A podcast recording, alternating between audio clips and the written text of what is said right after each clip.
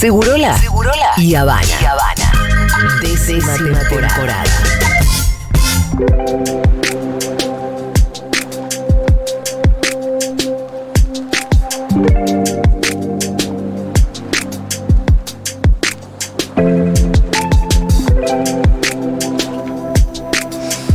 Bueno, se está llevando adelante el juicio político a la Corte Suprema, ya está en la etapa, bueno, em, de, se, se, admitió el juicio, entonces está... Em, ha pasado de etapa, digamos. Claro. Y ahora va a empezar una etapa, me parece que de las más interesantes porque es la etapa en la que se empiezan a presentar las pruebas del juicio. Después, ¿qué es lo que va a pasar? Bueno, es evidente que tampoco dan los números como para, para que en el Senado se vote con dos tercios eh, la destitución de los jueces, pero sí me parece que es sumamente interesante, por lo menos como para ponernos a conversar sobre el Poder Judicial en general, sobre la Corte Suprema en particular, sobre la legitimidad. Eh, de, esos cuatro cortesanos que están ahí este, en unos eh, niveles de corrupción ya que son Mira, no tengo ni palabras para decir. ¿Alarmantes acaso? Es que, es que son como. Obscenos, pornográficos. Obscenos, pornográficos. Gracias, Fito, por las palabras. Porque el, nivel eso, como de corrupción que estamos viendo en el Poder Judicial y que se hizo cada vez más patente con el chat eh, de Telegram de los jueces yendo al lado escondido, con los directivos de Clarín y todo.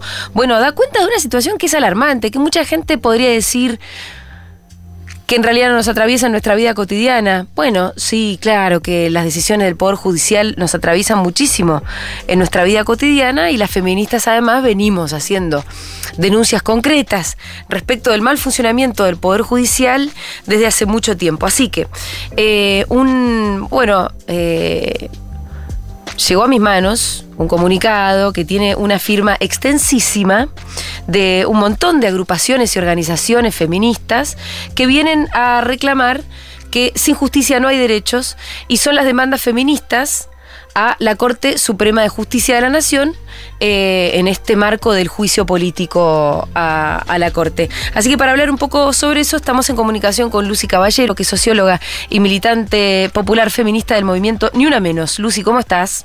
Hola, ¿cómo estás, Julia? Gracias por el llamado. Acá Fito y Julia, ¿cómo ah, estás vos? Bien, todo bien. Bueno, Lucy, menos mal que vos tenés más palabras que yo, porque a mí se me terminaron.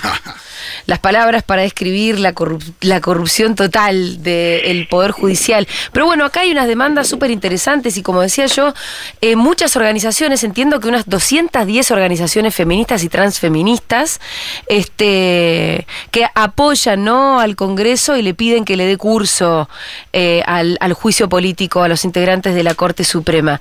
Bueno, ¿por dónde empezamos? Porque te iba a decir, ¿con qué argumentos? Hay muchísimos yo creo que me, tomo lo que lo que decís, ¿no? De, quedarse sin palabras. tratando de hacer el ejercicio cuando me, mandaron el mensaje que, que, me iban a llamar. Sí. Uy, se nos cortó la comunicación con Lucy. A ver. Hola. Ahí volviste, ahí? volviste, dale. Ahí está. No, que tomando esto que decías de que nos, nos faltan las palabras, bueno, cuando me avisaron que, nos, que me iban a llamar, me puse a hacer el ejercicio ¿no? de, de buscar los argumentos. Sí.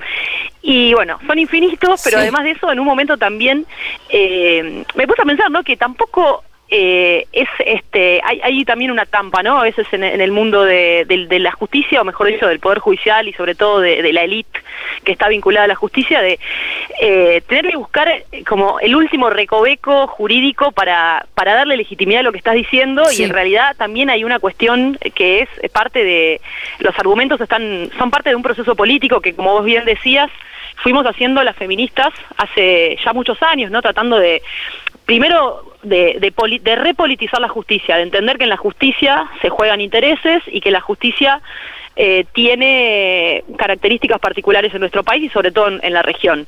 Entonces, nosotras eh, en ese comunicado, que como vos bien decís, eh, lo primero que resaltaría es, el ejercicio de, de, buscar, de buscar consensos y transversalidad en las organizaciones feministas que lo firmamos, eh, hicimos ese ejercicio, es decir, bueno, el poder, la Corte Suprema de Justicia expresa el máximo escalón de un sistema que nosotras venimos caracterizando como patriarcal, como clasista, como racista, eh, y, vemos eh, que apoyamos ese juicio político porque nos parece primero un ejercicio democrático, ¿no? Unos jueces que llegaron ahí sin pasar por ninguna de las de las de los procesos que pasan bueno, ni hablar un médico en un hospital, un, docente que se les pide millones de cosas eh, año por año para actualizar eh, por qué está dando clases en una escuela pública. Bueno, esos jueces que tienen mecanismos de selección totalmente antidemocráticos, pero que además, por ejemplo, para darte algunos ejemplos. Tampoco pasan por las urnas, Lucy, como sí los miembros de los otros dos poderes del Estado, ¿no? Exactamente,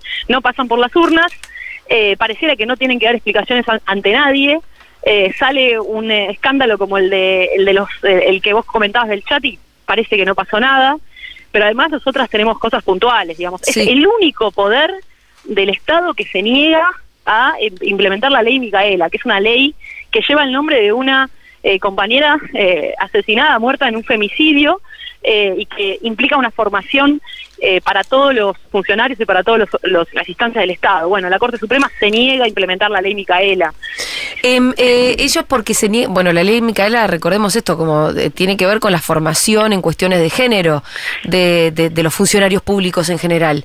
Em, ellos, ellos mismos no quieren, no quieren hacer la formación. Exacto, no, no, no, no se avanza en, el, en, la, en la instancia de la implementación con los, con los organismos que tendrían que implementarla. En este caso, creo que la última vez que se intentó fue desde el Ministerio de Mujeres de Nación sí. y no hubo eh, no hubo ningún interés en, en, en, digamos en, en, por ejemplo en capacitarse en género para para esos magistrados bueno obviamente es una ley es una corte que no tiene ningún tipo de paridad que no tiene ningún no es no expresa ni es representativa de la diversidad eh, de digamos, de, la población de nuestro país. Y después hay algo muy concreto también que nosotros ponemos en el comunicado. Es esta corte la que está bloqueando eh, el, el, por ejemplo, nosotras en el, eh, en el Consejo de la Magistratura, ¿no? que está básicamente parado, sin funcionamiento, hay, es el órgano que, por ejemplo, podría juzgar, sancionar a los jueces que tienen denuncias por violencia de género.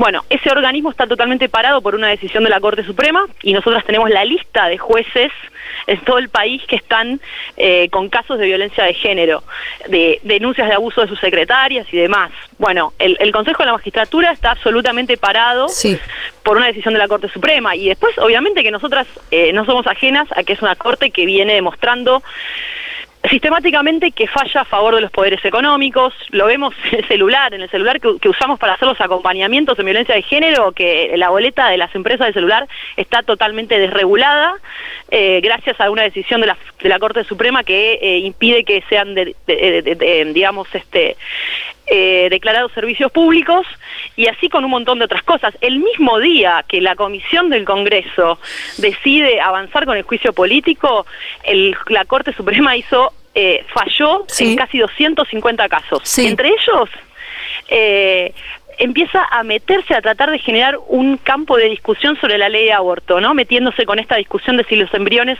se tienen que conservar o se pueden descartar. Bueno, pero no solamente eso, sino que el mismo día fallan contra el, la instancia del Estado, que es este, el organismo de asuntos indígenas, que había, que había otorgado tierras a la comunidad mapuche, y la Corte Suprema eh, hace oídos a, eh, al reclamo del propietario, ¿no? Lo que significa un retroceso para toda la conflictividad que estamos viendo alrededor de todo el país con las comunidades este, indígenas de nuestro país. Eh, y obviamente es una corte que no, no tiene ninguna no tiene ninguna eh, receptividad a todo lo que fueron las demandas feministas de estos años, ¿no? Es, no podemos contar con esa corte para avanzar ni para pensar ni para pensar cómo la justicia revictimiza a quienes denuncian violencia de género, por qué los circuitos en la justicia son engorrosos, por ejemplo, para las mujeres que no pueden cobrar la cuota alimentaria, eh, pero además es una justicia que nos criminaliza. Tenemos en este momento una compañera criminalizada en Necochea por pintar en una pared donde está Tehuel, digamos, si la Corte Suprema fuera abierta, eh, receptiva a, los cambios que se van dando y que van instituyendo los movimientos, bueno, podría, por ejemplo, tomar cartas en ese asunto También eh, es realmente una corte que no expresa para nada todas las luchas sociales y todos los procesos de, cambios sensibles que vamos produciendo en la sociedad y que además es una es completamente antidemocrática eh, y completamente este, funcional a los poderosos, ¿no? Sí, sí, em, total, sin ninguna duda. Bueno, vos ahí entre todos los argumentos eh, comentabas casi al pasar, porque la verdad que son muchos argumentos que no hay ninguna mujer en la corte, es decir, que no expresa la diversidad, además no solamente porque no hay una mujer en la en la corte, sino que porque tampoco se expresa nada parecido, digamos. Eso, de, de, ningún tipo. Eh, y además, este. Mm, cómo se abroquelan en que tampoco se amplíe, ¿no? Porque, porque la verdad que ellos tampoco están jugando como para que haya un miembro más y que, y que hay la posibilidad de que entre este algo distinto de ellos cuatro, porque la verdad que cuantos menos son, aunque estén todos peleados entre sí, más poder, más poder terminan concentrando. Ahora están más abroquelados porque, porque bueno, están siendo eh, están siendo cuestionados. Eh, pero, pero ya sabemos que que no quieren de ninguna manera ampliar y la verdad que me parece que ampliar en número sería sin ninguna duda no solamente licuarles un poco más el poder, sino tener la oportunidad de, incluir otras perspectivas. No, el otro día lo charlamos con Graciana Peñafort acá en, enero, también respecto de que es bastante inédita la situación en comparación al mundo con la, la cantidad de jueces de, las cortes, sí. Es una corte de mierda. a los ojos de cualquiera, de verdad. Cuatro señores eh, parecen bastante poco representativos de una patria mucho, mucho más representativa. Eh, pero bueno, me interesó cuáles son esos, esos fallos que empezó a mostrar la Corte eh, el mismo día que fue que se admitió la admisibilidad del, del juicio, ¿no? Exacto, y que además nosotras sacamos el documento, ¿no? Que fue leído en el Congreso, por lo tanto para nosotras también es una señal política. Y esto lo tenemos que pensar eh, ya que me haces esta pregunta y, me haces esta oportunidad, digamos, a nivel regional, digo, en Estados Unidos, eh, el, eh, hace nosotras en, hace unos meses salimos acá mismo a marchar en contra de la Corte Suprema en, Estados Unidos, que es el, es justamente la instancia del Estado donde se, donde se bloquea permanentemente las legislaciones a favor de, de, de, la interrupción voluntaria del embarazo, pero también en otros países de la región es la Corte Suprema particularmente eh, son los, lugares donde se de donde donde se rearma el conservadurismo, ¿no? articulados con ese sector de la sociedad y muchas de las demandas de, eh, digamos, de los, bueno, obviamente de los sectores poderosos, pero también de los sectores conservadores, ¿no? De los que quieren represión para, el, para las comunidades indígenas, de, lo que no, de los que no quieren que se avance con, con, el, con los derechos reproductivos. Bueno, se amparan en el accionar de la Corte Suprema. Entonces, eso fue el mismo día. Nosotras, obviamente, que lo leímos como una señal política, ¿no? Eh, clarísima. Entonces, obviamente que vamos a seguir profundizando esta discusión que por suerte, como vos bien decías al inicio, no nos, no nos agarró, eh, no, nos enteramos hoy. Nosotras, exacto, venimos haciendo un proceso bien desde la vida cotidiana. Es decir, bueno, ¿qué le pasa a una mujer que tiene que denunciar violencia de género? ¿Qué le pasa a alguien que no puede acceder a una cuota alimentaria o que tiene que pagar una prepaga o el celular? Bueno, ahí se encuentra con la Corte. Hace tiempo que venimos haciendo este trabajo y, y ahora obviamente que estamos de acuerdo con que se avance en este, en este juicio, pero con todos estos argumentos, ¿no? Que son argumentos que por ahí, esas 200 organizaciones, nosotros no somos expertas jurídicas, ¿no? Somos expresión de eh, movimientos populares que hacen también, que también digamos, hacen jurisprudencia, por decirlo de alguna manera, porque nosotros también tenemos argumentos eh, que tienen que ver con esto, ¿no? ¿Cuán legítima es una corte que no es para nada, eh, digamos, para nada receptiva a lo que a lo que se cambia, a lo que se instituye desde los movimientos sociales. Bueno, Lucy, me imagino que yo decía, esta es una instancia interesante porque, mm, digo que es una instancia interesante porque me parece que, proceda la destitución, bueno, se verá, pero es difícil, porque necesitamos dos tercios en el Senado. Pero sí, eh, esta nueva etapa, que es la de la Comisión de Juicio Político, me parece que es la oportunidad para el despliegue de argumentos. Em, ¿Ustedes van a participar de alguna manera, eh, además de, digo, del comunicado que se leyó? ¿Sabés si esta, esta próxima etapa va a contar tal vez con, eh, no sé, testimonios o como fuera que se vaya a desarrollar de parte de organizaciones feministas? Eso todavía no lo tenemos, este, digamos, este, coordinado, pero nosotras lo que vamos a hacer es, obviamente, hacer el ejercicio todo el tiempo también de llevar ese juicio a la calle, ¿no? Claro, claro. Es a explicarlo, hablarlo con las compañeras en todos los lugares, bueno, de qué es lo que se está juzgando, bueno, es muy importante también todo este, esta vuelta a los argumentos de los por uno, ¿no? Ese momento tan importante. Eh, bueno, vamos a hacer, vamos a seguir con ese ejercicio y esperamos obviamente participar, yo seguramente no lo haga, pero alguna compañera en la comisión para poder también eh, que se vea, digamos, que se y que se visibilice también que hay un movimiento que viene haciendo eh, también juntando todos estos argumentos desde la calle y desde la vida cotidiana contra el accional de la Corte. Lucy, te mandamos un abrazo enorme, gracias. Un abrazo a ustedes, gracias. Era Lucy Caballero, socióloga y militante popular feminista del movimiento Ni Una Menos, desplegando ahí argumentos para apoyar el juicio político a la Corte Suprema.